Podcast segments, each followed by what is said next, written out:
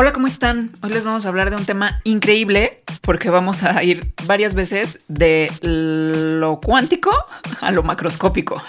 Y lo vamos a hacer de la mano de un fenómeno que es súper interesante y que le dio nombre a una banda consentida de los 80s, 90s y más, que es Magneto. Vamos a hablarles del magnetismo, por qué ocurre a nivel justo cuántico, es decir, a nivel partículas subatómicas, y eso cómo va escalando hasta hacer que tengamos imanes que se pegan en nuestro refri. Vamos a hablar de cómo la electricidad y el magnetismo son una misma cosa, enclavades máxima. Sí, ahí les vamos a hablar un poco de la relatividad de Einstein, que está increíble. Muy increíble. De los polos magnéticos, es decir, de por qué un imán tiene siempre polo norte, polo sur y además siempre el polo de un imán apunta hacia el polo norte de la Tierra Vamos a hablar de por esto es porque la Tierra es un maldito imán gigante.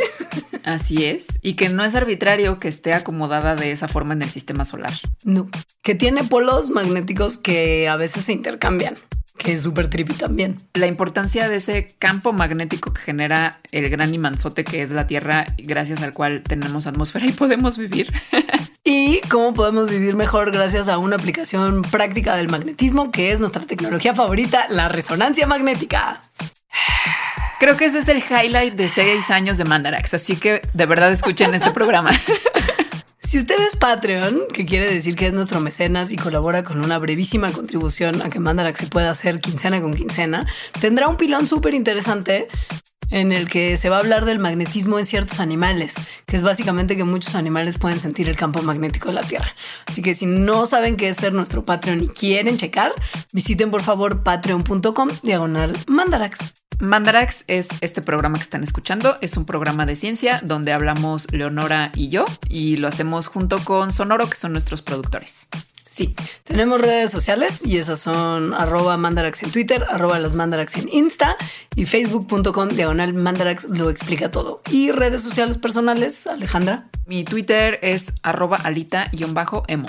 Yo soy Twitter arroba leos y arroba leosrobot en básicamente todo lo demás. Muchas gracias por escucharnos. Empezamos.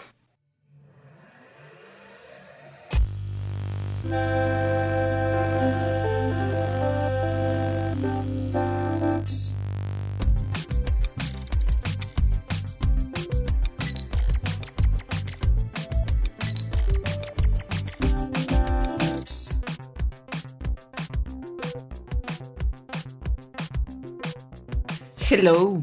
Hello. Solo quiero decir, para empezar, que este tema. Mm, cuando pienses en. No, lo hice mal. No, no, no puede ser que fallé. Ah, fallé, fallé, lo siento tanto. Podemos repetirlo. Que la gente sepa que a veces se me olvida abuela, abuela. Antes de empezar con este tema, quiero hacer un anuncio. que es que este tema lo propuso nuestro Patreon Alberto. Excelente. Ahora sí puedo empezar a cantar Vuela Abuela o sientes que es demasiado. ¿Sí? ¿Sí? Solo no entiendo por qué. Tin, tin, tin, tin. Porque Magneto. Ah. Alejandra. Ah. ¿Cómo que por qué? Claro, perdón. Ahora, ahora, es que en mi no mente quiero. estaba tan magneto de los X-Men. Claro, pues sí, el, super, superhéroe, supervillano. Sí. No, entiendo, entiendo, pero ¿sabes qué pasa? Estaba escuchando el otro día mi playlist de los 80s y entonces me salió la versión original, que es Voyage Voyage, Ajá. y entonces tengo muy presente Vuela Vuela. Ya. Y entonces vi Magneto y como que sí, me, que me vino como flashback de la película Cambiando el Destino. y entonces vi el título de este Mandarax y dije, es, es, es el destino justamente. Voyage, voyage. Voyage Voyage. Ok. Sí, Pues bueno, pues Magneto. magneto. Todo mundo tenemos imanes en el refri. Es verdad. ¿Sabes qué me pasó cuando me vine a vivir a esta casa que tenía como un refri ya como, como, como instalado? Que ese refri no tenía paredes metálicas y no podías poner imanes. Oh, qué tristeza. Era súper triste porque Sí. además tengo uno padrísimo que es como un Jesus que vistes con los disfraces de Lady Gaga y no lo podía poner. Qué tristeza y qué error de diseño, porque es de las mejores cosas de un refri, aparte de que pues, te mantienen la comida fría, ¿verdad? Es que es muy importante a estas alturas. Pero a ver, todo el mundo tenemos imanes en el refri. Todo el mundo en la primaria y secundaria hicimos imanes como tallando un imán con otra cosa y de repente ya tenías una brújula. Todo el mundo hicimos eso. Es probable. Sí, no te acuerdas, pero es... Yes, Pues sí, por eso te digo. o sea, es Práctica como, común. Voy a tomar tu palabra por ello. Sí lo hice, estoy segura que lo hice. Pero ¿qué es un imán? Aparte de una cosa que parece ser muy mágica. Es magia. Es solo magia. A ver, lo más obvio es que un imán es un material que jala ciertos tipos de metal hacia sí. O sea, eso, es- eso lo sabemos por, por, por como simple observación. Lo hemos visto. Lo, hemos, visto, lo hemos experimentado. visto, Y- lo hemos hecho. Y sí parece muy mágico porque de hecho hasta puedes sentir la fuerza si el imán es suficientemente fuerte. Como, como con las cositas esas que ahora son parte de la isla de basura del Pacífico para atraer a los clips. Es verdad. Sí. O sea, como que estaba el clip ahí a un centímetro y, de- y se jalaba. Y como que vuela, sí, porque sí, sí, sí, sí, sí, totalmente. Sí. ¿Cómo le hacen para hacer esto los imanes? Magia. La respuesta para todo. La respuesta de la física para todo, al parecer. Porque en este programa que vamos a hacer sobre magnetismo, vamos a hablar mucho de física. Y ustedes saben que la física no es para nada el fuerte de las mandarax. Pero, según yo, lo vamos a hacer muy bien. Este es un programa en el que nos vamos a reivindicar con la física porque yo entendí hasta el spin de los electrones. O sea, fue como de, ¡ah! fue como una epifanía lo que viví cuando estaba leyendo el guion. Fue como que se abrieron las puertas del cielo para mí. Y sobre todo la parte de es magia me dejó tranquilísima. O sea, Yo también entendí muchas cosas. Tuve muchas epifanías al hacer este programa. Esto va a ser un programa muy, muy mágico, justo. Muy de del meme que te Sí. explota la cabeza. Exacto. Y les prometo que no voy a cantar Magneto más. Mucho más.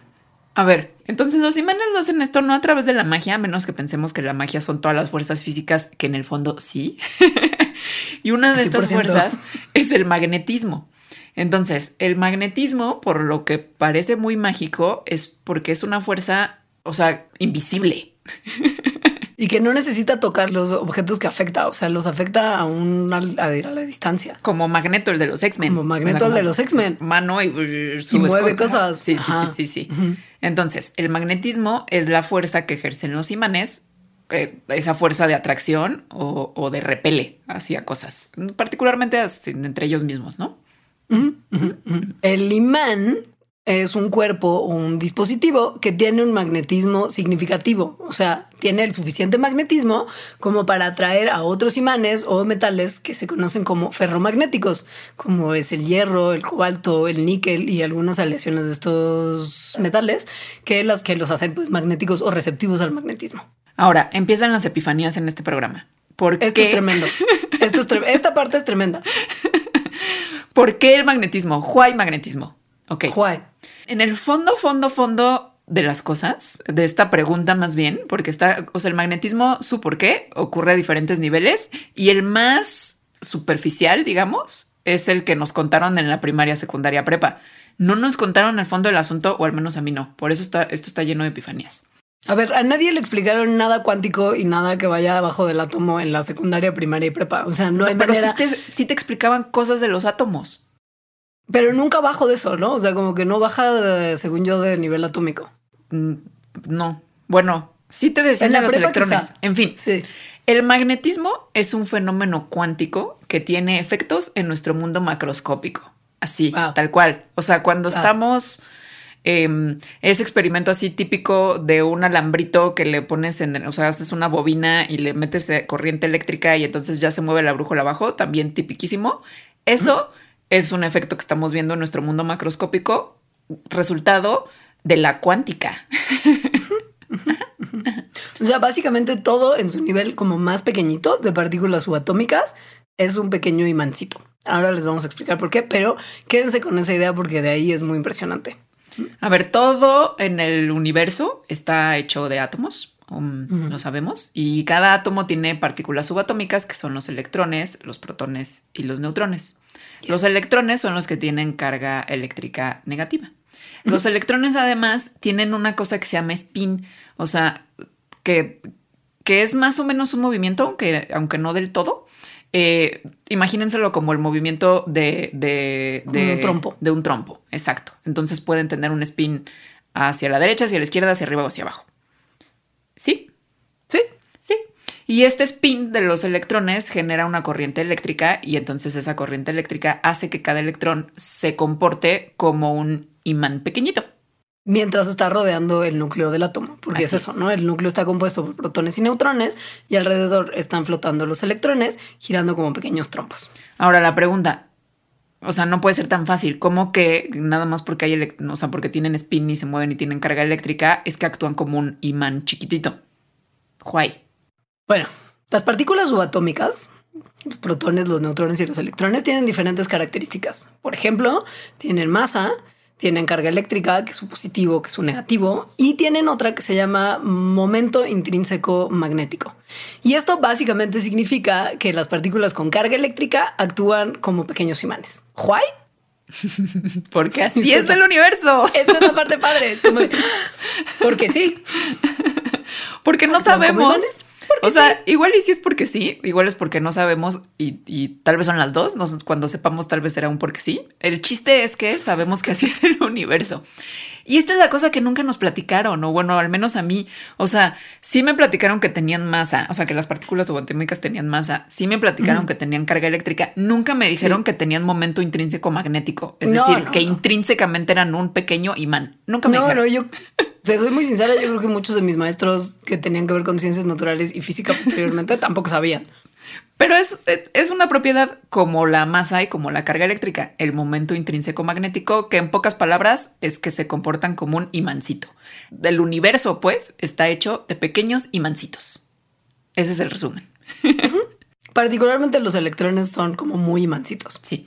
Miren, a nivel atómico, un átomo tiene muchos electrones. Depende del tipo de átomo, de- dependerá también qué cantidad de electrones tiene, pero normalmente hay muchos electrones. Y una molécula tiene muchos átomos. Y como son como pequeños imanes los electrones, si unos son positivos y otros negativos, pues se cancelan los unos a los otros. En la mayoría de los materiales, los electrones tienen este spin que ocurre en, diferentes direcciones. Unos espinean a la izquierda, otros espinean a la derecha. Y en la mayoría de las sustancias, un número como igual de electrones se mueve en direcciones opuestas, lo que cancela su magnetismo. O sea, tienen el mismo número de electrones moviéndose a la izquierda que moviéndose a la derecha. Entonces el magnetismo se cancela. Por eso hay materiales que no actúan como imanes normalmente, como la tela o el papel. O sea, tienen como un magnetismo muy, muy débil. No los consideraríamos nosotros ciudadanos de a pie como objetos magnéticos. O sea, sus imancitos que tienen, porque, porque tienen electrones todos los átomos, se cancelan unos con otros en los materiales que no son magnéticos. Pero si todos los electrones de un átomo y luego todos los átomos de una molécula o de, o de algo que están formando esos átomos se alinean, es decir, como si fueran imancitos y alineados, entonces no se cancelan unos con otros, sino que se suman. Tan, tan, tan. Y cuando se suman, eso es lo que hace que el material del que están hechos esos átomos sea magnético. Entonces, O sea, ajá. en los imanes, por ejemplo, todos los electrones que tienen ese, los átomos de estos imanes tienen el spin en la misma dirección. Y son pocos los materiales que hacen esto. No son tantos. O sea, son algunos metales como hierro, cobalto, níquel, algunos minerales, algunas aleaciones de estos materiales que, que permiten, como porque tienen lo suficiente de estos elementos que se magnetice como el resultado final, como el acero, la magnetita, etcétera. Y pues básicamente la dirección en la que se están moviendo todos estos electrones determina la dirección del campo magnético, ¿no? Y que todos vayan al mismo lado, pues hace que a diferencia de la tela o el papel, estos materiales sean fuertemente magnéticos en vez de débilmente magnéticos. Esto de la dirección del campo magnético es porque cuando tienes un imán, es decir, algo que tiene los electrones alineados, están formando un campo magnético, como un flujo de ese magnetismo, que es también un experimento típico de, de la secundaria. Yes. Ok, entonces el magnetismo, que es esto que se produce por lo que acabamos de decir, es por lo tanto una fuerza, pero además es una fuerza que influye en el magnetismo de otras cosas o en las propiedades magnéticas de otras cosas. Entonces, si tienes algo que tiene magnetismo muy fuerte, es muy magnético, entonces, y lo juntas con otras cosas, puede ayudar a que los átomos de esas otras cosas se alineen. Es decir, que si tenían, digamos, como el potencial de volverse, de volverse magnéticos, pero sus átomos todavía estaban así como todos espineando, la mitad espineando para un lado y la mitad para el otro y no tan bien alineados, juntarlo con algo magnético va a hacer que les dé como ese empujón y se alineen todos y se convierte ese en, magnético lo que no era magnético antes. Entonces es por eso que hay cosas que son de hierro que no son magnéticas, como las ollas. pero sí se pueden volver magnéticas. O sea, un imán hecho de hierro sí es magnético. La misma, o sea, el mismo, están hechos del mismo material, nada más que uno se magnetizó y el otro no. Esto es muy interesante. Pero lo que sigue es todavía más loco. Siento, siento. Sí, sí, es más loco. Bueno, a, mí me lo, a mí me lo pareció. Porque, Así es. Porque habla además de lo muy. Habla, habla, habla muy notoriamente de la poca física que sé. o sea que esto me ha sorprendido. Fue como de. Uy, no, es que según yo, bueno, en nuestra defensa, según yo, nos lo enseñaron mal. Estoy, yo estoy 100% segura de que mucho de mi, de mi, de mi magnetismo negativo, de mi repele, de mi repulsión hacia la física, es por mal, por malos, por malas enseñanzas. Sí, pero a ver, antes de pasar a esta otra parte, solo quiero volver a repetir que todo esto que estamos diciendo, o sea, como de que un hierro se vuelve magnético y los átomos son magnéticos y así, todo al final se reduce la explicación a esta propiedad de las partículas subatómicas, esta propiedad cuántica. Eso a mí de verdad me voló muchísimo la cabeza. Que el magnetismo que vemos así en la vida cotidiana cuando le pegamos un imán al refri es consecuencia visible de una propiedad cuántica de la materia. Pero, ¿qué opinarías si te digo que no solamente eso, sino que la electricidad y el magnetismo son un poco lo mismo. My God. Oh my God. Oh my God. O sea, la electricidad y el magnetismo son fenómenos que son separados, obviamente, pero a la vez están interconectados. ¿Por qué? Porque ambos están asociados con lo que se conoce como la fuerza electromagnética. Y juntos forman la base del electromagnetismo. Entonces sí, son separados por, desde nuestro punto de vista como un observador viendo un fenómeno por separado, pero en realidad, debido a la relatividad, sabemos que son una misma cosa que ahorita les vamos a explicar. Es decir, la electricidad y el magnetismo son como si fueran dos caras de una misma moneda. Porque lo, o sea, un campo eléctrico puede crear un campo magnético y así es como hacen, por ejemplo, los superimanes de los deshuesaderos, que no sé si han visto, que son básicamente una mm, bobina gigante a la que le pasan electricidad y por eso el imán se puede prender y apagar. Cuando le pasan carga eléctrica a la bobina, se convierte en un superimán. My God. Porque el campo eléctrico genera un campo magnético. Pero también un campo magnético puede crear un campo eh, eléctrico. O sea, en realidad ambos fenómenos, o sea, la electricidad o el magnetismo, son parte de uno que es el electromagnetismo. ¿Cuál es cuál? En momento dado depende de la posición relativa desde donde lo estás experimentando. O sea, ok, ok. Quédense conmigo un segundo. Estos dos componentes lo que hacen es ocupar planos diferentes relativos a la causa del campo electromagnético. O sea, si la carga que está generando el campo electromagnético está estacionaria o está en movimiento, es la única diferencia entre que estemos hablando de electricidad o que estemos hablando de magnetismo. Es lo único que cambia. Si la carga que está generando ese campo electromagnético está estacionaria o en movimiento. Ahora vamos un poquito más con eso, pero es básicamente, es así de simple. Y lo que determina que sepas si es, o sea, si, si esa carga que está generando el campo está estática o está en movimiento, es su posición relativa. Y cuando decimos relativa, estamos hablando de la teoría de la relatividad de Einstein. o sea, relativo a más no poder. de relatives. sí, lo más. Lo cual quiere decir que el mismo fenómeno y la misma consecuencia este, que en este caso es que algo se repele o algo se atraiga, porque la electricidad sabemos también causa repeles y también causa atracciones como el magnetismo. Entonces, em, que el mismo fenómeno y la misma consecuencia pueda ser electricidad y magnetismo al mismo tiempo, o bueno, son las dos al mismo tiempo, dependiendo de tu posición relativa desde donde la estás viendo o midiendo. Si lo ves desde el punto de referencia en la que las dos cosas se repelen, es decir, entre las dos cosas que se repelen no se mueven una con respecto de la otra y por lo tanto el campo eléctrico no se está moviendo, o sea, no hay un movimiento de cargas eléctricas, eh, solo hay cargas eléctricas. Entonces eso lo vamos a medir, o sea, o, para nosotros, para el observador, para el experimentador o un humano X, lo va a entender como electricidad. Pero si lo estamos viendo desde el punto de referencia donde las dos cosas que se repelen, una se está moviendo con respecto de la otra y por lo tanto hay movimiento de cargas eléctricas, entonces lo que vamos a, a estar observando es magnetismo pero es la misma cosa, solo depende, digamos, de dónde te posiciones respecto a si los electrones se están moviendo o no. Eso quiere decir que si tú te estuvieras moviendo, digamos, como que a la par de los electrones, o sea, si nos hiciéramos como chiquititas y estuviéramos de tamaño de los electrones y viéramos cómo los electrones van en un flujo y corres como a un lado de ese flujo de electrones, lo que estarías experimentando o viendo, midiendo es electricidad. Pero si te quedaras como paradita y entonces realmente observaras el flujo, porque no estás corriendo junto con ellos, entonces lo que observas es magnetismo.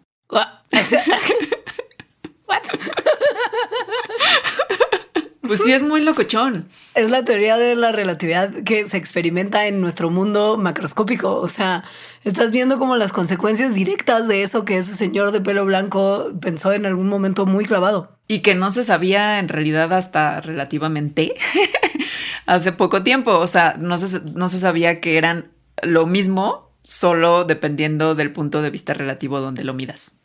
Ese primer relativamente no era el relativo einsteiniano. El segundo relativo, sí. El primer relativo era de badabum. De sé dónde está la puerta. Exacto. Entonces, los campos, tanto el campo magnético como el campo eléctrico, son consecuencia de la, de la atracción y repulsión de las cargas eléctricas solo que uno ocurre cuando lo observas en movimiento, el magnetismo, y otro ocurre cuando lo observas estáticamente, la electricidad. Bueno, clarísimo. Esto también me voló la cabeza. A mí también. Esa parte fue como de, uy.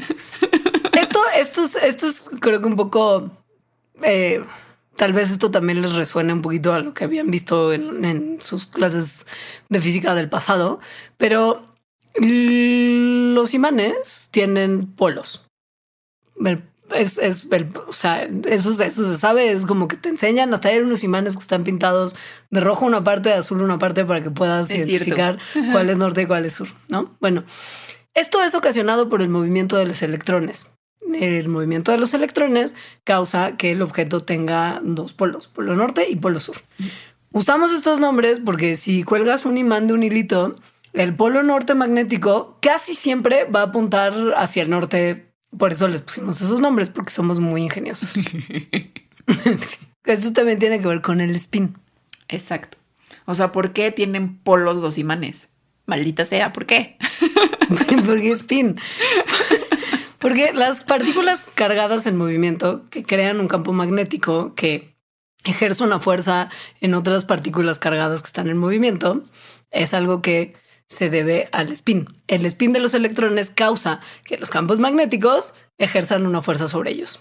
Entonces, en un imán, los spins de los electrones, como lo habíamos planteado, están girando, o sea, están ocurriendo hacia el mismo lado. Están como formaditos, todos girando hacia el mismo lado.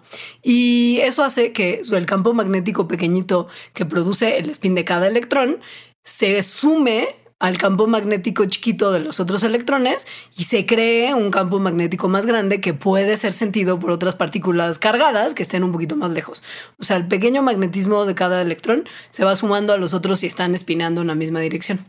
Y la fuerza de un campo magnético en una partícula que está espineando así causa que la partícula cambie su spin o derrote para alinearse con el campo magnético más grande. Por lo mismo, un imán chiquito que esté dentro de un campo magnético más grande tratará de alinearse al campo magnético más grande. ¿Y cuál es el campo magnético más grande que tenemos en la Tierra? Pues el de la Tierra, porque la Tierra, su núcleo, su centro, es un imán gigantesco, pero es un imán débil. Pero gigantesco. Pero gigantesco. Es tu imancito, que es un imancito fuerte, pues se va a tratar de alinear con el centro magnético de la Tierra y por lo mismo va a apuntar hacia el norte. Por eso las brújulas funcionan. Son todos los pequeños electrones girando al mismo tiempo, uniendo sus campos magnéticos, tratando de alinearse con el campo magnético más grande que es el de la maldita Tierra, que es un imán gigante. Y por eso en cualquier lugar del mundo siempre va a ser así. Sí. Siempre, o sea, siempre, siempre, Así siempre. es. A menos que cambie de dirección el campo magnético de la Tierra, que puede pasar ahorita. ¿Cómo? contamos. Complica todo, pero lo vamos a explicar. Entonces, em, el polo norte de un imán eh, generalmente se le pone como el signo de negativo y al polo sur se le pone el signo, el signo de positivo, ¿no? O sea, como sur positivo, norte negativo. Entonces, cuando partes un, o sea, si tiras un imán al suelo o lo partes eh, no accidentalmente eh, y se quiebren más cachitos, entonces no es que una mitad, en la mitad en la que se te quedó el que era positivo, sigue siendo nada más positivo y el negativo nada más negativo, sino que cada cachito va a tener también su polo norte y su polo sur. O sea, se va a volver un imancito completo en sí mismo. Y eso es por lo mismo que acaba de explicar Leonora. O sea, porque los electrones de ese cachito se van a alinear de tal forma que se alineen, que se acomoden con el gigante de la Tierra, el, imán gigante de la Tierra. Y siempre van a tener ese flow de positivo, negativo a positivo. Y eso es lo que crea el campo magnético chiquito del imán que se alinea al campo magnético grande de la Tierra. Ahora, ¿por qué es la Tierra un imán gigante? Guay. O sea, es como de... Pues así, así a ciencia mega cierta no se sabe. Pero, Otro mis- misterios de la ciencia. pero sí muchas cosas apuntan a que se debe al movimiento que existe de los materiales de los que está hecho el centro de nuestro planeta. Que Que es básicamente, básicamente como metal derretido. Ajá. Es como una bola de, de metales súper calientes que se mueven. o sea, electrones en movimiento, que como ya dijimos, eso es lo que hace, eso, eso genera magnetismo. Entonces, este movimiento de metales derretidos crea un campo magnético que, es, que, finalmente fluye alrededor de toda la Tierra, del polo norte al polo sur, entre esos polos. Sabemos que el centro de la Tierra, o sea, lo más adentro del planeta, está hecho principalmente de hierro y de níquel. Y lo que está justo afuerita de ese primer núcleo es justo una cosa como de metal fundido que gira a la par que la Tierra gira sobre su propio eje. Obviamente, porque pues ni modo que estuviera quieto, como puede ser? Si está derretido y la Tierra está girando, pues esto gira también. Y el que gire crea un campo magnético alrededor de la Tierra que tiene pues su polo norte y su polo sur. Y nuestros polos, como los de un imán cualquiera, crean este campo magnético que va de sur a norte, que esto es opuesto a los, a los imanes chiquitos. O sea, nuestro imán gigante es, es- está como al revés de los imanes chiquitos. Nuestro imán gigante la Tierra, pues, nuestro porque nuestro planeta. Porque nosotros somos la Tierra y la Tierra es nosotros. Ahora, ¿por qué el campo magnético de la Tierra tiene, coincide con el norte y sur, con el eje norte y sur del planeta? Es decir, norte y sur geográficos. Es decir, ¿por qué la Tierra, porque además es ese eje de norte y sur geográfico y magnético, pues en realidad coincide con cómo está, digamos, acomodada la Tierra respecto a cómo gira alrededor del Sol. Es decir, de su rotación. La Tierra no gira con el polo norte y el polo sur, no con el polo norte volteando hacia el Sol, sino más bien medio perpendicular a este. Y así está. Con una inclinacióncita, pero básicamente. Pero básicamente es así. ¿Por qué es así?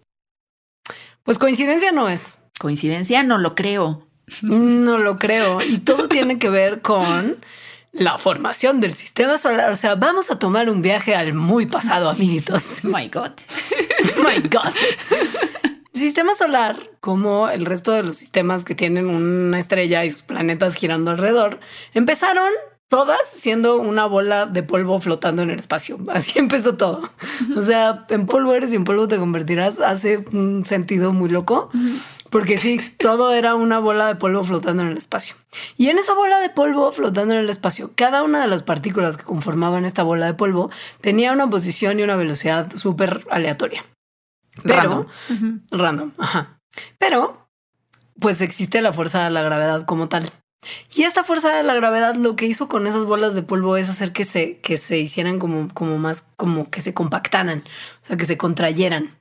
Y como una parte del movimiento de estas partículas, se daba en dirección perpendicular a la dirección en la que estaba jalando la gravedad, estas partículas que empezaron a hacer, pues spin, o sea, empezaron a girar.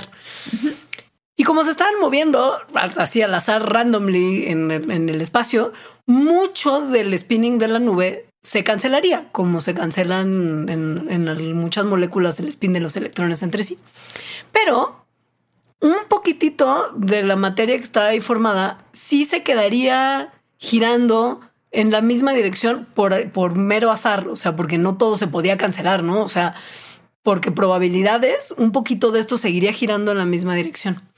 Y mientras más se condensaba esta bola de polvo, pues la velocidad del spin iba a ir creciendo poco a poco. Y esta bola se empezaría como a aplanar. En vez de hacerse como una bola, se haría como un disco. Para ubicar por qué, imagínense una pelota de básquet que esté girando y en realidad como que la parte, como que si le pusieras los dedos en la parte de arriba y la de abajo, eso no se mueve. Eso como que se, como que se queda, como que se queda quieto. Y por lo mismo, como las partículas en la parte de arriba y en la parte de abajo de la bola de polvo no tienen la velocidad suficiente como para evitar que las vayan jalando hacia el centro del plano, pues la esfera no se mantiene, se compacta en un disco. Entonces, de esa como nube inicial, ahora tenemos un disco de material que gira alrededor de un eje en particular. Y entonces de ese disco de material es a partir del cual se formó el sol, el sol y los planetas. Cada uno, o sea, es como lo que es ahorita el sistema solar, tal cual, que pues sí parece un disquillo. entonces, el sol y los planetas, bueno, los planetas más bien empezaron a girar sobre sí mismos en la misma dirección que el disco entero estaba girando. Esa es la razón por la cual la mayoría de los planetas de nuestro sistema solar giran en la misma dirección que el Sol está girando también porque el Sol gira. Entonces, o sea, como que se quedan con este spin inicial de la, nube de polvo. Con esa dirección de movimiento. No todos los planetas giran así, Urano y Venus son una excepción, pero eso es por otras razones. Entonces, este girar de la Tierra empezó a crear un campo magnético.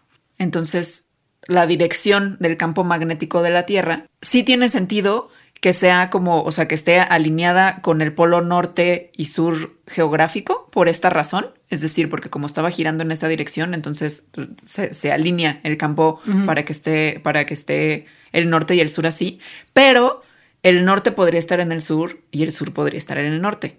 Es decir, eso no depende de cómo estaba girando. Solo de cómo estaba girando nada más depende que la línea esté perpendicular a cómo gira alrededor del sol. Porque sí, que giran en la misma dirección. Exacto, sí. Y de hecho es como medio tan arbitrario que el norte esté en el norte y el sur esté en el sur, que no en todo momento de la historia de la Tierra han estado de esta forma y de hecho en este momento están cambiando. Nos referimos a los polos geomagnéticos, no a los polos como geográficos, o sea, no el polo norte y polo sur como los ubicamos en un mapa. O sea, los polos magnéticos, o sea, dónde está el norte y el sur en términos del campo magnético de la Tierra, esto es lo que cambia. Y cuando cambia, se cree que es generalmente por actividad que ocurre muy debajo de la superficie terrestre, que es al final del día, pues de donde viene el magnetismo del planeta. o sea, tiene mucho sentido que sea por cosas que están pasando al interior de nuestro planeta que este campo cambie. Y sabemos que cambia porque hay registro que se queda en rocas que se forman cuando el material fundido que está eh, como justo fuera del centro inicial de la Tierra, que se llama magma, sale de la superficie terrestre, de la corteza terrestre, como lava. Porque pues todos sabemos que cuando un volcancito hace erupción, básicamente el ciclocentro como derretido padrísimo, súper caliente de nuestra Tierra, está saliendo como por un barro gigante al exterior. Y entonces este registro, o sea, este, este material guarda registro de la ubicación de los polos de la Tierra.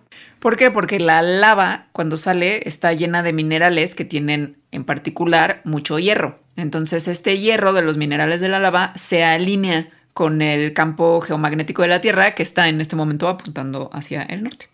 Em, entonces cuando se enfría la lava, este campo se enfría, enfría a 700 grados centígrados, fresco. O sea, eso se considera que la lava se enfrió. Eso, o sea, porque sale mucho más caliente. Okay, sí. Nada más era eso, perdón, perdón. Pero sí se enfrió relativamente.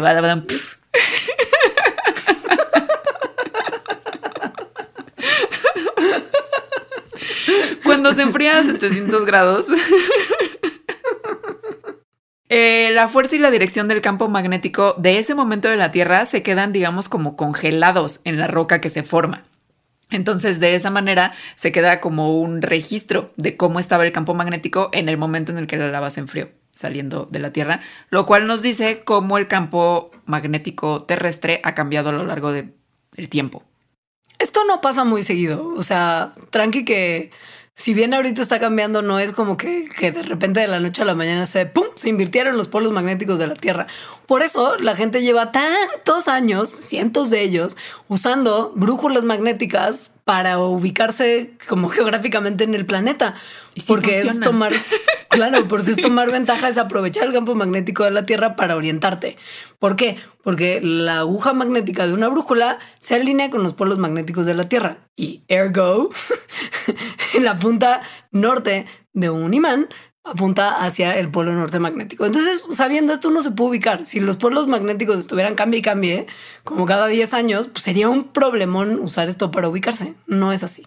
Esto pasa muy de vez en cuando. A pesar de que se mueva lento, como acaba de decir Leonora, sí se está moviendo y se está moviendo actualmente. De manera que el polo norte, muy poquito a poquito, se está yendo hacia Asia y el polo sur se está alejando de la Antártica y se está yendo hacia Australia. Entonces, esto es parte de una reversión de polos, que es cuando de repente, o sea, bueno, no de repente, no, pero es cuando el polo norte cambia y se vuelve el polo sur magnético y el polo sur se vuelve el polo norte. Y esto pasa cada unos cientos de miles de años más o menos. Y son por mucho los cambios más dramáticos que tienen que ver con la magnetosfera de la Tierra. O sea, no es como que haya algo más grave que eso. Y si lo pensamos en términos de la historia geológica de la Tierra, o sea, en muchos, como miles de millones de años, son relativamente comunes. Y lo sabemos porque hay unas personas muy clavadas que hacen unos estudios que se llaman paleomagnéticos. O sea, que estudian los campos magnéticos de la, de la muy prehistoria. Y lo que nos dicen los estudios de esta gente súper ñoña es que los polos magnéticos de la Tierra se han como cambiado 183 veces en los últimos 83 millones de años y en los últimos 160 millones de años varios cientos de veces. No hay intervalos como, como específicos de cambio, no es como que te pueda decir yo que cada millón de años se revierten los polos. ¿Por qué no? Porque entre, en promedio ocurren como cada 300 mil años, más o menos. Pero no es que sea un patrón fijo. Exacto. el último ocurrió hace 780 mil años, ¿no? O sea, no, cero que es como una especie de, de cosa cíclica. Y no se sabe por qué se ocasiona, pero se sospecha, una vez más, que tiene que ver con procesos de convección dentro del manto de la Tierra, o sea, de la parte que es como el ciclocentro derretido, que pues, es responsable un poco de los campos magnéticos. Entonces, cuando esto está en proceso de pasar, o sea, cuando las reversiones de polos están pasando, el campo magnético en general empieza a debilitarse, pero no es que vaya a desaparecer. Entonces, esto es importante porque la magnetosfera, o sea, el campo magnético de la Tierra, es bien importante para la Tierra y sus habitantes, o sea, nosotros y todas las demás especies. Hace varias cosas por nosotros, que son de las que les vamos a hablar ahorita. O sea, básicamente son como un escudito protector. Nos protegen de rayos cósmicos, de partículas solares cargadas. Sí, sí, pues pasa un poquito de radiación, se escapa. Y sí, pero, pero sí es como un campo protector.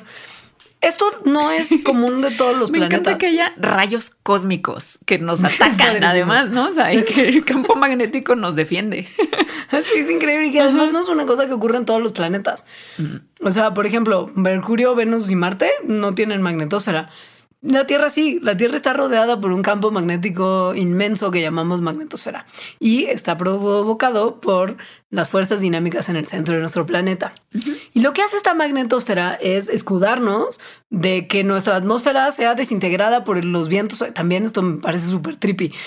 Los vientos solares, que son partículas cargadas que el sol continuamente nos está aventando, pueden deshacer nuestra atmósfera y también puede pasar que esta se erosione, que haya como justo también, esto también es muy loco, es que el sol hace unas cosas rarísimas y nos avienta O sea, un que montón de cosas. cosas que avienta el sol no sea como, como un los rayos de la corona. lo que son las auroras boreales, que lo hablamos cuando hicimos el capítulo de Polo Polo. Ajá. Eso, esas como, como, como, como tentáculos de corona solar que nos avienta el sol. Que es básicamente radiación eléctrica, ¿no? sí, radiación eléctrica magnetizada y electrificada. Sí. Y plasma solar con, con, carga magnética también. O sea, es como mucho, como mucha energía en muchas formas que viene hacia nosotros. Y la magnetosfera, mira, piu, piu, piu así nos escuda muchísimo y repele esta energía que sería súper dañina para la vida en la Tierra, porque básicamente toda es muchísima radiación. Y la atrapa en una parte como considerablemente lejana de la superficie de la Tierra, en unas zonas que si uno ve las imágenes googleando cinturones de Van Allen son como dos donas que están como, como a los costados de la Tierra, como dos donas que parecen donas, sí, cinturones de Van Allen. Ahí se guarda toda esa radiación porque la magnetosfera la repele y se concentra en esas áreas. Que esos cinturones de Van Allen pues se parecen mucho al campo magnético de cualquier imán, porque básicamente son eso. Es eso. Pero sí, literal, es la misma imagen. Ajá, sí, es igual. Sí. Ahora, pero qué loco, perdón, nada más paréntesis, todo lo que nos está queriendo atacar que nos avienta el sol.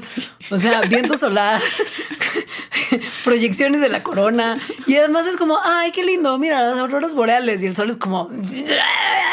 Sí.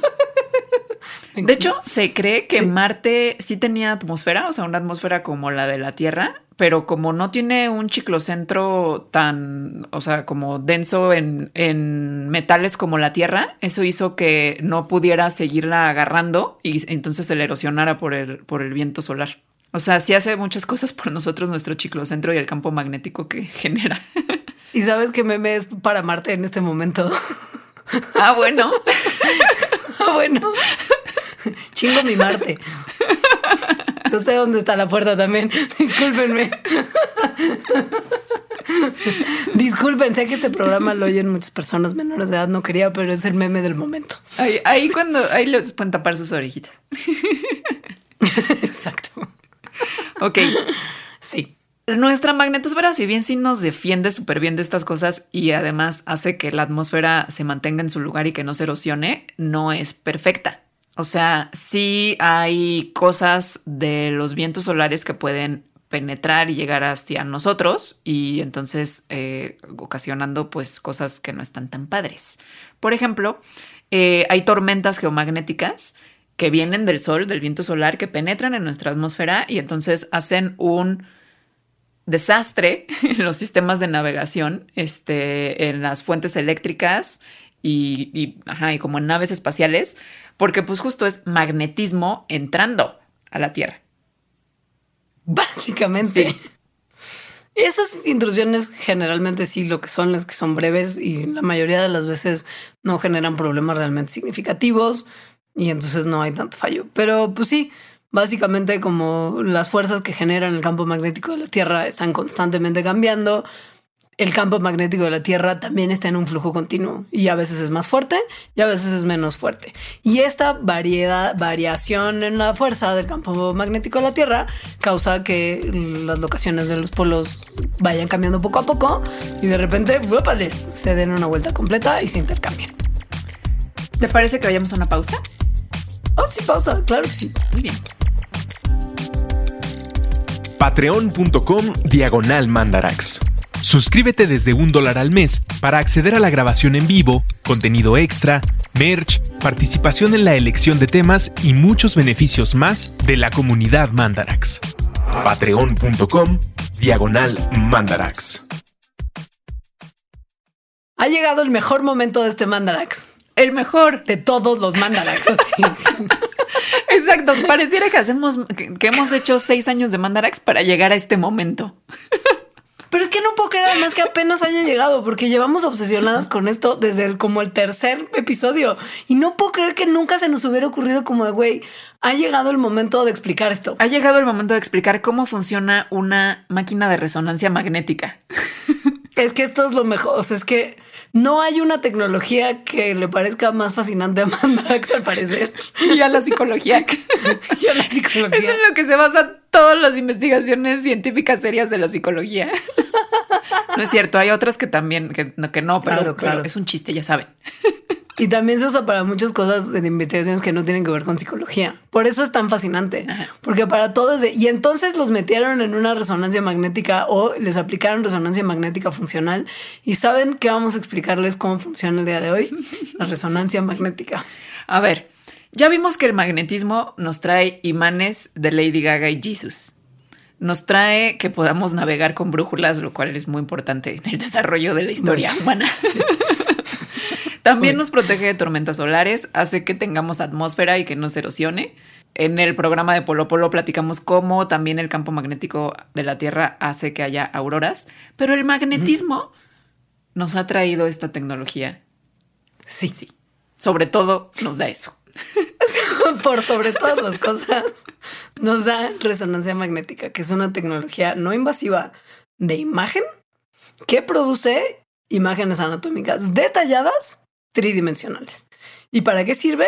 Pues para la science en general, pero esa es sobre todo la funcional. La resonancia magnética normal, que es cuando te meten a la dona esa gigante, sirve para detectar enfermedades, para hacer diagnósticos, para monitorear cómo te están sirviendo tratamientos para enfermedades feas y se pueden diagnosticar cosas que van desde la esclerosis múltiple, tumores cerebrales, ligamentos rotos, tendinitis, cáncer, infartos de varios tipos. O sea, Todo. N cantidad de cosas te meten en el tubo ese. Es básicamente la mejor manera de asomarse al interior de tu cuerpo sin necesidad de ir a cortarlo. De, de nada, nada más te meten unas horas en esa máquina y ya. O sea, es un problema si tienes como implantes o claustrofobia, pero fuera de eso es como, pff, ay, si no tienes como los miles de pesos que cuestan las resonancias. Sí. A ver, Sí. ¿cómo funciona esta máquina? Esto lo sacamos de una página bien padre que se llama House of Works, que realmente explica muy bien cómo funcionan las cosas. Ok. Lo más importante en la máquina de resonancia magnética es un imán. Por eso se llama resonancia magnética. Igual usted no lo había pensado, pero básicamente lo están metiendo en un tubo donde hay un imán gigante. Ese imán está alineado, digamos, horizontalmente como la persona. O sea, como de frente hacia atrás de la máquina, como se mete la persona en la plancha esta. Lo que pasa es que no es un imán como el de Lady Gaga y Jesus, No. sino que es un imán muy fuerte. Pero súper fuerte. O sea, capaz de crear un campo magnético súper grande y súper estable. Entonces, para que vean qué tan fuerte es, hay una unidad de medida para medir justo el magnetismo. Entonces, una es el Gauss y otros son los Teslas. Los Teslas son, son más grandes que los Gauss. Los, un Tesla son 10.000 Gauss. Entonces, una máquina de resonancia magnética así normalita, el imán que tiene las máquinas de resonancia magnética, crean un campo magnético que va del 0.5 Tesla a los 2 Teslas o sea, de 5.000 a 20.000 Gauss. El imán más grande que existe en la Tierra, que es la Tierra, genera un campo magnético de 0.5 Gauss. El de la máquina, O sea, de como una- 5.000 a 20.000. O sea, como una, como una, como una máquina de resonancia chafita, así no tan, no tan fuerte. Para hormigas, como diría Zulander.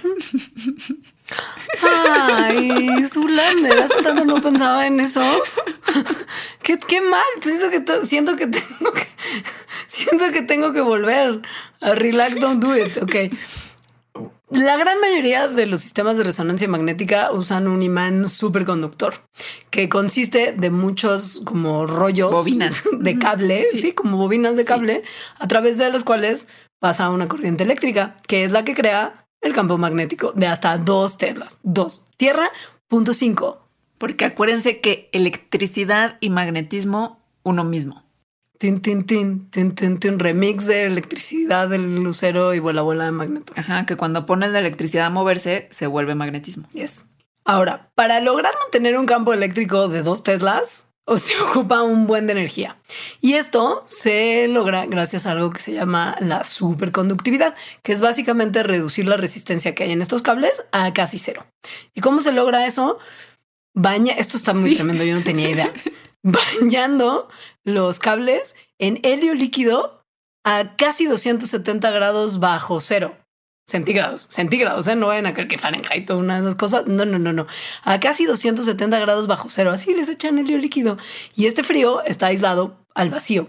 Pero es la manera en la que se mantiene económico, ¿no? Porque estos imanes superconductores son caros y, y, se necesitan porque eso es lo que permite que las resonancias magnéticas ofrezcan esta imagen de tanta calidad. Y el hacerlo mediante superconductividad para que no sea carísimo usarlas, pues ayuda, ¿no? Básicamente a que sea accesible la tecnología. Aunque igual es carísima, pero por esto que estamos explicando. Pues sí, porque necesitas mantener un imanzote gigante funcionando. Con helio líquido. Helio líquido. al vacío. Ahora, no solo hay ese imán gigante, también hay otros tres imanes más chiquitos que se le llaman eh, imanes de gradiente adentro de estas máquinas. Entonces, estos imanes más chiquitos son mucho menos poderosos. Si se acuerdan, un Tesla son 10.000 Gauss. Entonces, el, imán más grandote tiene como dos Teslas. Estos chiquitos tienen como alrededor de 200 Gauss. O sea, de verdad son mucho menos poderosos. Cosita de nada. También para hormigas. Entonces, el imán megapoderoso crea un campo magnético que tiene que estar estable durante todo el tiempo que está dentro una persona de la máquina. Y los imanes más chiquitos, los imanes de gradiente, crean campos magnéticos variables. Entonces estos campos magnéticos variables, como que los imanes chiquitos se acercan a las partes que, se quiere escanear de la persona, o sea, como tu brazo, por ejemplo. Y entonces em, ahí crean un campo magnético variable que permite que esas partes ya muy particulares sean escaneadas. Ahora esa es la parte de la máquina que son bobinas super imanes e imanes bebé para hormigas. Pero hay otro set, otro juego de bobinas que también forma parte del sistema de la resonancia magnética, que lo que hace es transmitir ondas de radiofrecuencia al cuerpo del paciente. Y hay distintas bobinas para distintas partes del cuerpo, que tu bobina para rodilla, que la bobina para el hombro, que para la muñeca, cabeza, cuello, etc. O sea, como que básicamente Está como, como una bobinita que se acomoda a cada parte del cuerpo y que se acerca mucho a él durante el examen. Echándole radiofrecuencia. Radiofrecuencia, sí, como continuamente. Sí, Entonces, esas son las partes. Ahora, ¿cómo funciona? Ok, te meten a la máquina. Eh, te meten a la máquina con todos tus miles de millones de átomos que te forman. Y nada metálico. O sea, es muy importante. O sea, a ti con todos tus átomos. Entonces, a la máquina de resonancia electromagnética lo que le importa no son los miles de millones de todos tus átomos, sino nada más los de hidrógeno, que son un montón, porque son, o sea, básicamente el agua y la grasa del cuerpo tienen un montón de átomos de hidrógeno. y nosotros son súper abundantes. Güey, nosotros somos agua y grasa, básicamente. Así es. Ajá. Sí. Entonces, estos átomos de hidrógeno en el cuerpo de la persona tienen spin, como ya les contamos. Es decir, están dando vueltas como un trompito hacia diferentes direcciones pues, según cada, cada átomo. Cancelándose em, normalmente, porque pues nosotros no somos magnéticos. Ajá, ajá. Pero cuando pones a estos átomos como a cualquier otro átomo cerca de un campo magnético muy poderoso, entonces se alinean en la dirección de ese campo magnético superpoderoso. Un poquito así explosión de cabeza, sí, sí. Así que lo que está pasándole a una persona dentro de una máquina de resonancia electromagnética es que sus átomos están cambiando de dirección y se están alineando al campo magnético del superimán de la máquina. Se vuelven magnéticos, tienen un momento magnético fuerte. Así es. O sea, sí. Y como el campo magnético va literal en el centro de la máquina, como paralelamente a nuestro cuerpo, los protones del hidrógeno se alinean tal que empiezan a apuntar o hacia los pies del paciente o hasta la cabeza, hacia la cabeza del paciente. Van normalmente mitad y mitad, o sea, como que tu cuerpo, tus protones, la mitad de tu cuerpo se van para arriba y la mitad de tu cuerpo se apuntan hacia abajo. Y en el medio, como que en el medio queda, quedan unos cuantos, unos cuantos que no se cancelan entre sí mismos. Y esto no suena como mucho, pero como son tantos átomos de hidrógeno los que hay en el cuerpo, los protones que no se alinean son suficientes para crear una imagen súper detallada. O sea, es muy loco como que tu cuerpo se magnetiza, tus átomos, eh, tus, o sea, tus, partículas subatómicas cambian de dirección, se alinean unas para un lado y unas para el otro, y otras se quedan girando que no se cancelan, entonces se crea un campo magnético dentro de tu cuerpo. ¿Qué? Sí. ¿Qué? Pero a ver, o sea, ahí vamos como a la mitad de lo que pasa. Sí, sí, sí, sí. Porque entonces estas otras bobinas, las que, las que generaban una radiofrecuencia, empiezan a generar radiofrecuencia, es decir, empiezan a dar pulsos de radiofrecuencia a el hidrógeno de, de, nuestro cuerpo. Entonces, y no a todo el cuerpo, sino al área que se quiera examinar, ¿no? Que se quiera escanear. Entonces, cuando se aplica este pulso de radiofrecuencia, estos protones que digamos no tienen una parejita que esté bailando en su dirección contraria, o sea, los protones no emparejados, no cancelados, ajá, absorben la energía de la radiofrecuencia y empiezan a girar en diferente dirección.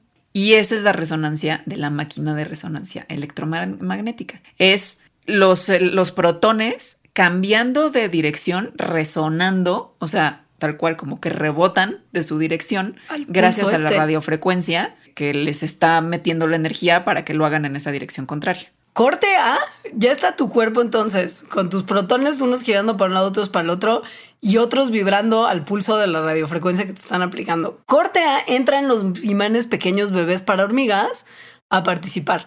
Y estos están ubicados de tal manera dentro del super imán gigante que cuando los prenden y apagan rápidamente en una forma específica, cambian el campo magnético en un lugar como muy localizado, no el campo magnético general de toda la máquina, sino en un spot localizado. Esto es lo que permite que podamos identificar exactamente el área que queremos detallar, o sea, de la que queremos la imagen. Esto se llama como la rebanada, porque si ven una resonancia magnética son como muchas rebanadas de cuerpo, que además se pueden hacer como si estuvieras cortando un pan bimbo, como si estuvieras cortando el pan bimbo como a la mitad horizontalmente, como si estuvieras cortando un pastel en triángulos, o sea, puedes ubicar la rebanada como se te dé la gana y son súper precisas. Porque estos imancitos cambian el campo magnético de exactamente el lugar que quieres identificar, que quieres como del que quieres obtener la imagen. Impresionante. Es, es brutal. es como estar jugando con el campo magnético de tu cuerpo. Y eso, eso solamente estás manipulando la electricidad y con eso puedes recibir imágenes de lo que está pasando dentro de tu cuerpo. Es tremendo. O sea, lo que capta y se traduce en imágenes justo ese cambio en el campo magnético de los protones que tenían una energía porque se le metió por un pulso de radiofrecuencia y que solo a esos, porque todos los demás se alinearon al campo magnético del imán gigante. Está muy impresionante. Es muy impresionante. Y pues sí, también, o sea, lo que, lo que pasa ahí es que todo esto que está, que está, pasando al mismo tiempo hace un ruidero. Por eso ir a la resonancia magnética cuando dicen trata de relajarte, ¿eh? pues es un problema porque suena como si te estuvieran metiendo a una obra. O sea, como como un edificio en construcción y te estuvieran taladrando en la cabeza genera muchísimo ruido la máquina. Porque, como sí, como un martillo constante, porque hay una corriente eléctrica que como que sube y que baja en todas las bobinas, sobre todo las de los imanes bebé, que están oponiéndose al campo magnético de la bobinota gigante del imán gigantesco. Y mientras más fuerte la corriente del imán gigantesco, pues más fuerte va a ser el ruido que están haciendo los imancitos que se están oponiendo a esta fuerza. es como imanes chocando uno contra otro. Que sí así suena. sí, sí, sí, sí, como un martillo súper duro, así, ta, ta, ta, ta, ta, ta, ta. Ahora, la parte tal cual así de la imagen es que cuando se deja de pasar el pulso de la radiofrecuencia, entonces los protones que estaban resonando, o sea, que estaban como bailando en la dirección contraria que querían por la radiofrecuencia, eh, regresan a su spin, a su spin original. Em, y entonces eh, eso hace que liberen la energía que absorbieron de la radiofrecuencia que los estaba haciendo moverse en dirección contraria a la que ellos, entre comillas, querían. Entonces, cuando liberan esa energía, eso da una señal que capta la computadora que tiene a la que está conectada la máquina de resonancia electromagnética y entonces esa señal se convierte en una imagen.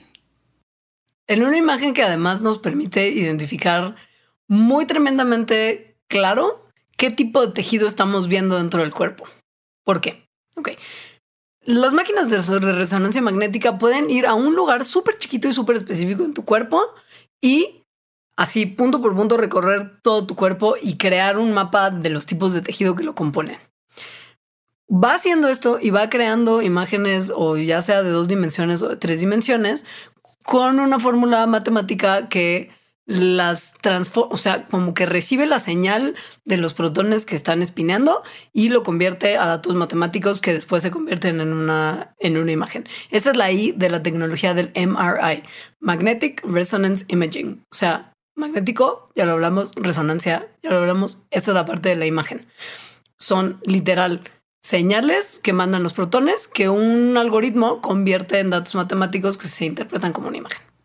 Ahora, ¿cómo se pueden ver diferentes tipos de tejidos? Porque pues no nada más ves, o sea, no es, no es, no es como si vieras una simulación del cuerpo humano adentro. Lo que pasa es que antes de que te metan a la máquina, te inyectan un contraste o como si te tiñeran eh, por dentro. Entonces, este contraste lo que hace es que altera el campo magnético local del tejido que te quieran examinar. Em, los tejidos, los diferentes tipos de tejidos, digamos normal y anormal, responden diferente a esta alteración de su campo magnético y por lo tanto dan diferentes señales que son leídas, como acaba de decir Leonora, y se ven diferente en las imágenes. Y así se Pues sí. detecta si tienes algo anormal. O sea, como que hay una imagen base de un tejido normal que los médicos saben identificar y si se ve distinto porque arrojó como otro tipo de color o se ve algo raro en el contraste, pues entonces los médicos pueden decir, ay, güey, esto no está, no está, esto no está estándar, ¿no? Y, y ese estándar es no estándar es realmente qué tanto se está alterando respecto a cómo cambia su campo magnético con este eh, contraste que se inyecta a la gente. O sea, Ahora- magnetismo. Magnetismo. Sí. Pero el problema es que, o sea, sí, todo esto es increíble, pero la realidad es que hay un pequeño detalle y es que para que las imágenes tengan súper buena calidad, no te puedes mover un varo. O sea, te tienes que estar quietecito, quietecito, quietecito, pero quietecito de, de que en algunos momentos de la resonancia te dicen no respires, ya puedes respirar. O sea, así. Porque, y esto puede durar entre 20 minutos, 90 hasta 90 minutos o hasta más, dependiendo de qué te están, de qué te están revisando. Y cada movimiento, por más chiquito que sea, puede ocasionar que la rebanada que se tomó no se vea bien. Entonces, si la rebanada no salió bien, hay que repetirla. Y si hay que repetirla, pues te tardas más y es caro, porque ya hablamos que ocupa un montón de energía el estar usando estas máquinas y entonces, pues básicamente se les suplica a los pacientes que se porten bien y no se muevan. Ahora quiero que piensen en los estudios de resonancia electromagnética con bebés. No, o sea, realmente es un milagro que los hayan podido hacer. no se juegue. Como no? Cancelado. Yo no quiero pensar en eso. Qué ansiedad. No. Eh, pero pues sí, es una, es una cosa mágica, maravillosa, que, que, que se hace con una cosa que es como, como que parece como que suena súper simple y a la vez también suena como que es mega maligna, ¿no? O sea, como que pensarías como de, güey, me están inyectando un medio de contraste para ir a modificar todo el campo magnético de mi cuerpo y que mis protones cambien de dirección sus giros, unos para un lado y otros para el otro, mientras me mandan como pulsos de radiofrecuencia que mi cuerpo después regresa. What? Eso es esto es ser bueno. Están alterando ya ni siquiera a nivel biológico. Están alterando a nivel, man. a nivel subatómico. el Subatómico. cuerpo. Güey, Ajá. subatómico, te están cambiando subatómicamente. ¿Qué? ¿Eso tiene que hacer daño? Pues parece que no hace daño. Nada. De hecho, no hace, o sea, sí, pareciera que si se te mueven los electrones y los más bien los protones en este caso, podría causar algo. Pero en el momento en el que sales de ese campo magnético, o sea, que apagan la, la máquina y por lo tanto se apaga el imán, entonces la física y la química del cuerpo regresa a la normalidad. Y no se sabe que haya ningún tipo de riesgo a las personas o a los animales que meten en esas cosas. Y además el medio de contraste es muy amigable. O sea, tampoco te meten así un medio de contraste que pueda resultar tóxico. No Para- se hace mucho, sí. Sí, o sea, Justo. para algunas personas puede que sí sea peligroso por el imán mismo, Claro. porque es un imán muy poderoso, como ya dijimos. Y hay gente que hay gente que tiene metal en sus cuerpos. ajá, piensan en eso. por ejemplo en las muelas. O, o, o lo que es el marcapasos, si tiene metal tu marcapasos. O, o si tuviste un aneurisma y te pusieron un clip para que no se te botara el aneurisma y no te mueras, Sí. eso puede ser de metal y puede ser un problema. Puede ser un problema tipo como que te perfore cosas de adentro de tu cuerpo porque Sí. lo va a jalar. O sea, Con los mucha del fuerza. aneurisma además están como sosteniendo algo que podría, o sea, están como en una vena, que, o sea, bueno, en una arteria que te le están reparando y si se mueven, pues se rompe la arteria dentro de tu cerebro. ¿Qué? No, no, eso no es deseable. Entonces, pues, no, no es para todos. No, también si se entra, o sea, que, que pues estos tienen mucho cuidado que no entres con ningún objeto metálico, o sea, con unas tijeras, con un clip, con lo que sea metálico, aunque sea muy chiquito, o sea, aretes, cosas así. Ajá. Como el imán está de 0 a 100, o sea, de verdad, de repente lo prenden y ya es un super imán. Entonces estos objetos metálicos se mueven rapidísimo a una velocidad muy, muy alta y esto puede ser muy peligroso. Proyectiles, básicamente. O sea, sí. En balita. ese sentido, si se van a hacer una resonancia magnética, sean pacientes y sensatos. Nada metálico. Avisen si tienen implantes y vayan como muy dispuestos a poner en práctica todos sus conocimientos del mindfulness que les transmitió Alejandra en sus cursos, porque se ocupa. O sea, porque de repente es como de ya, ya no puedo más, ya me quiero salir. Y, y pues nada, pero aún así sigue siendo, o sea, yo, yo, Dios la bendiga, es que es lo máximo. Y me siento en este momento súper satisfecha de que lo explicamos. Yo también estoy, pero es que es como una culminación. O sea, siento que es un antes y un después. O sea, siento que no puede ser que nos hayamos esperado más de cinco años para llegar a esto. Y llegamos. Aquí Tuvo que haber estamos. sido el programa 200, el cómo se hacen las resonancias magnéticas. Porque estamos en el 196. ¿Qué nos, qué nos costaba haberlo guardado para el 200? Que fuera como, y para este hito de Mandarax vamos a explicar qué es la resonancia magnética. Pero no pasó, no pasó. Eso fue el programa de hoy. Muchas gracias. Gracias. Muchas gracias a todas las personas que son Patreons. Un saludo especial a Alberto, que propuso este programa. Gracias a todo el mundo. Nos queremos un montón. Y, hasta seguimos con próxima. el pilón para quienes Ah, son sí. Patreons. Si usted no sabe qué es lo que va a pasar a continuación para las personas que son Patreons, pues va a haber contenido extra que solamente está disponible si usted es nuestro Patreons. Y vamos a nuestro Patreons. nuestro postet es nuestro Patreons. Este, vamos a hablar de magnetismo en los animales. Porque esto es. Esto está súper, o sea, resonancia magnética es lo más interesante del mundo, obvio, pero esto también está increíble porque es que al parecer algunos animales son como imanes y entonces eso está loco. Y así, así se ubican. O sea, Muchos. son como, son como un auto Waze. sí. ¿no? sí. Pero Muy pues bien. ustedes, si no son Patreons, no se van a poder entrar. Entonces visiten patreon.com diagonal mandarax para ver cómo pueden inmediatamente hacerse nuestros Patreons y enterarse cómo las langostas son su propio Waze. Adiós. Adiós.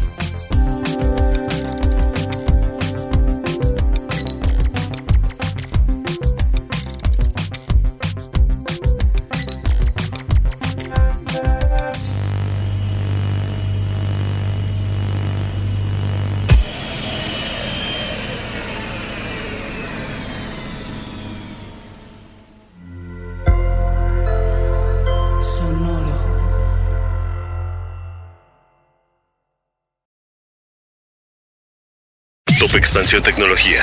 Gadgets. Lanzamientos, reportajes y el negocio de las tecnológicas. En 10 años, el metaverso aportará 5% al PIB de Latinoamérica. Internet ha representado muchos cambios para el mundo y la religión no se ha escapado de ello. Los mexicanos cada vez tenemos casas más tecnológicas. Todo en menos de 5 minutos. Top Expansión Tecnología. Xbox tiene una nueva multa. Adam Mosseri, director de Instagram. Top Expansión Tecnología. De lunes a viernes a partir de las 6 de la mañana.